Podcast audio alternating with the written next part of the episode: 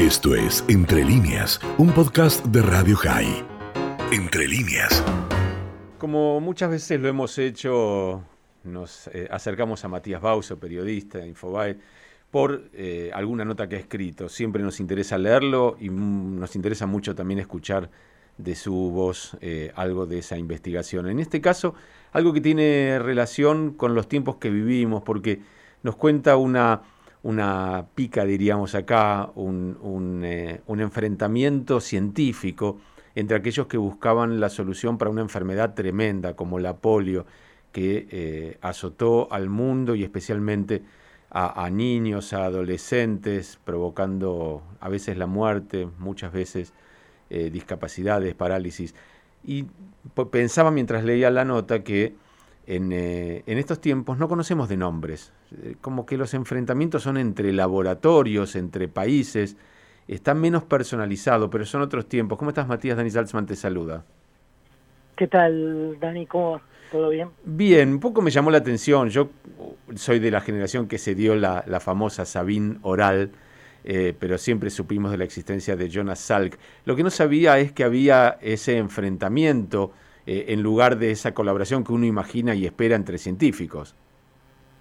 Eh, sí, hay, hay siempre en el, en el ámbito científico hay como un, un, una cuestión de egos de, y de enfrentamientos y este, por ejemplo, en, es muy famoso el caso de eh, la investigación eh, del HIV, del SIDA.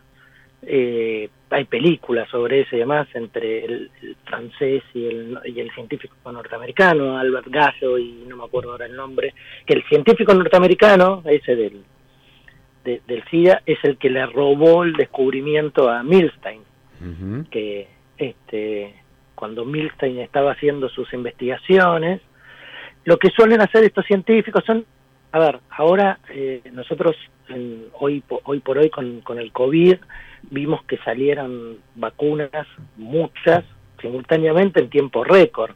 Esto llevaba décadas de investigación las vacunas. Llevaban, de hecho, la de la de la, la de la polio, la de Salk, eh, llevó siete años y se consideró un, un éxito absoluto. Lo que pasa es que la, la Salk tuvo todo el apoyo económico de, Estados Unidos, una fundación fundada por, por Roosevelt en su momento, campaña, la, la primer gran campaña masiva de recaudación y de solidaridad eh, fue la de la vacuna de la polio, para, para, investigar la vacuna de la polio, que se llamaba la marcha de, de los 10 centavos, que todo el mundo tenía que entregar 10 centavos, juntaron millones y millones de dólares para eso. Eh, entonces, digamos, Salk tenía todo el apoyo económico y desarrolló la vacuna en siete años. Y era considerado un tiempo récord. Acá en meses salieron este, casi una decena de vacunas simultáneas. Este, el avance científico es, este, y tecnológico es impresionante, ¿no? Sí, estaba pensando mientras te decía en la apertura, ¿no? Tampoco sabemos tanto de nombres. Hoy, hoy la, el partido se juega entre Pfizer, Moderna, AstraZeneca. Eh, es eh, como que conocemos menos los nombres de aquellos científicos que están detrás, o probablemente porque sean equipos y no individuos. Claro, el, y acá era claramente Salk y, y Sabin, y tanto es así que las vacunas se llaman así, las conocemos así. Uh -huh. este, esta historia del enfrentamiento entre ellos tiene un, un, un origen, es que Sabin ya era una, una, eminencia absoluta en el mundo de la ciencia y en un, y en un Ateneo, en un congreso, eh, Salk participa y Sabin lo manda a callar, dice, bueno, mire, uh -huh. estudie un poco más antes de participar en público. Una, una cosa así, y produce ahí como una tensión entre ellos que no se va a resolver nunca. Este, no, no, en realidad el quien resuelve esa tensión es la, la posteridad. Este, se da como un caso de, de justicia poética en el cual la Organización Mundial de, la Salud ahora recomienda que la vacuna contra contra la polio tiene que ser una combinación de ambas, de la de Salk y la de Sabine. Eh, y digamos que el, después de muertos los dos, eh, fue el, el, el, tiempo el que los los terminó el, que los terminó amigando. Y la otra gran disputa que había, había entre ellos, en realidad era por el perfil de Jonas Salk. Salk era, se convirtió en una celebridad, porque eh, hay que recordar que la polio era la gran amenaza de las sociedades occidentales, digamos, también en, la Unión Soviética, de hecho lo llevaron a Salk a la Unión Soviética. Eh, ¿Por qué? Porque atacaba a los chicos. Este, yo creo que los dos grandes temores de posguerra eran la guerra nuclear este, y la y la polio. Aparecía caprichosamente en, en, verano, cada tantos años, y tenía un, una velocidad de contagio muy rápida, este, mortalidad alta y y a quien no mataba lo dejaba con secuelas importantes. Eh, entonces, digamos, y, y, el, digamos, y atacaba a chicos, principalmente, entre 4 y 16 años. Entonces era como un gran, gran, gran fantasma. Entonces estaban todos los cañones apuntados a eso. Y incluso mencionaste, mencionaste en tu nota cómo a falta de respuestas científicas, bueno, la gente iba arreglándose con supersticiones, mitos, brujerías, no importa, cada uno, desde pintar con cal los árboles hasta eh, cada uno buscaba sus soluciones, claro, la ciencia tardaba en traerla y la gente algo sentía que tenía que hacer. Claro, el, digamos, cualquier cosa que, que, se decía que podía llegar a funcionar, eh, se difundía muy rápidamente, entonces, no sé, los ataban como, como si fueran fiambres a los chicos en mantas calientes o, o eh, pintar eh, los árboles y las veredas con cal, eh, digamos, más supersticiones que, que método científico, pero ante la desesperación todo el mundo lo probaba. A ver, en estos tiempos de hiperinformación y demás, al principio de la pandemia, yo he visto de la farmacia salir a, la gente con salir a la gente con, con paquetes de del, de hidroxocloriquina, este, de, un medicamento que yo iba a buscar porque un familiar mío tiene este, un problema de, reumatismo y tenía que y se estaba quedando sin medicación y la gente salía con cajas y cajas. Porque habían dicho que podía funcionar. Bueno, no estamos tan lejos entonces, lo que pasa es que la ciencia aportó soluciones eh, creíbles y medibles más rápido, como bien lo decías.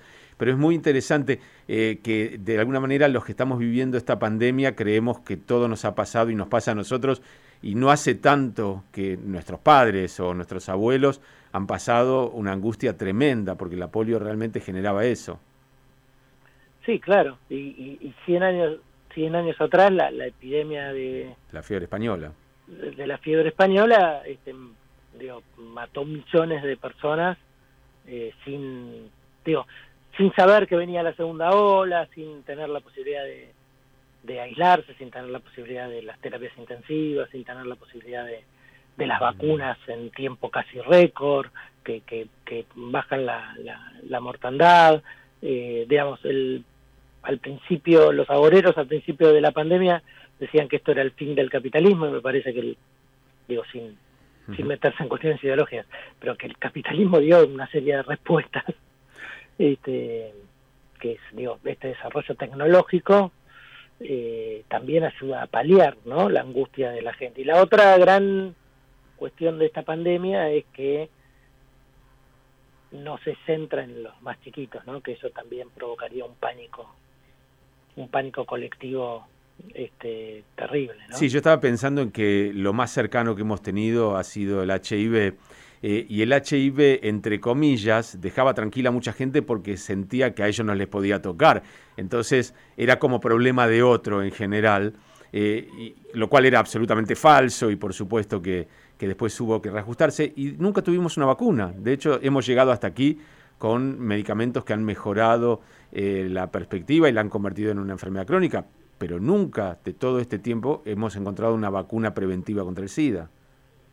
Claro, el, digamos, eso del, del HIV es clave la, la población a la que afectó en su comienzo, que era exactamente eso que dijiste vos, viste, que a mí no me afecta, entonces, este, y, entonces la, la, la, capacidad de, de centrar la atención pública sobre eso fue menor, digamos, al principio fue más sensacionalista que otra cosa, este, pero no estaban todos los cañones apuntados a erradicar la, la, enfermedad. Y de hecho vemos eh, que el que el progreso en estos primero fueron primero era una enfermedad mortal este, después fueron los cócteles este, etcétera etcétera hasta convertirla en una enfermedad crónica fue como muy lento digamos llegó por lo menos dos décadas ese avance. El otro día un infectóloga me dijo que si el HIV se hubiese contagiado a través del aire hubiésemos estado en cuarentena 40 años porque porque vacunas nunca hemos encontrado y la gente hubiese sentido que no puede salir a la calle hasta que no haya una vacuna, es lo cual eh, hubiese sido absolutamente terrorífico. Bueno, Matías, es siempre un gusto y te lo digo eh, repetidamente leerte eh, y charlar contigo. Te mandamos un abrazo grande y está muy bien que hayas podido rescatar esta historia que para muchos es del pasado lejano, pero es del pasado más que cercano y que de alguna manera muestra esta tensión entre los científicos, sus egos, sus resultados y cómo en eso se juega de alguna manera también el, futuro de la humanidad, ¿no? De, en, esa tensión también y en esa competencia probablemente cada vez más rápido uno encuentra soluciones. Así es, exactamente así. Eso también es un motor. El ego es un motor también a veces. Matías, un abrazo grande, gracias. Gracias, eh, hasta luego. Esto fue Entre líneas, un podcast de Radio High. Puedes seguir escuchando y compartiendo nuestro contenido en Spotify, nuestro portal radiohigh.com y nuestras redes sociales. Hasta la próxima.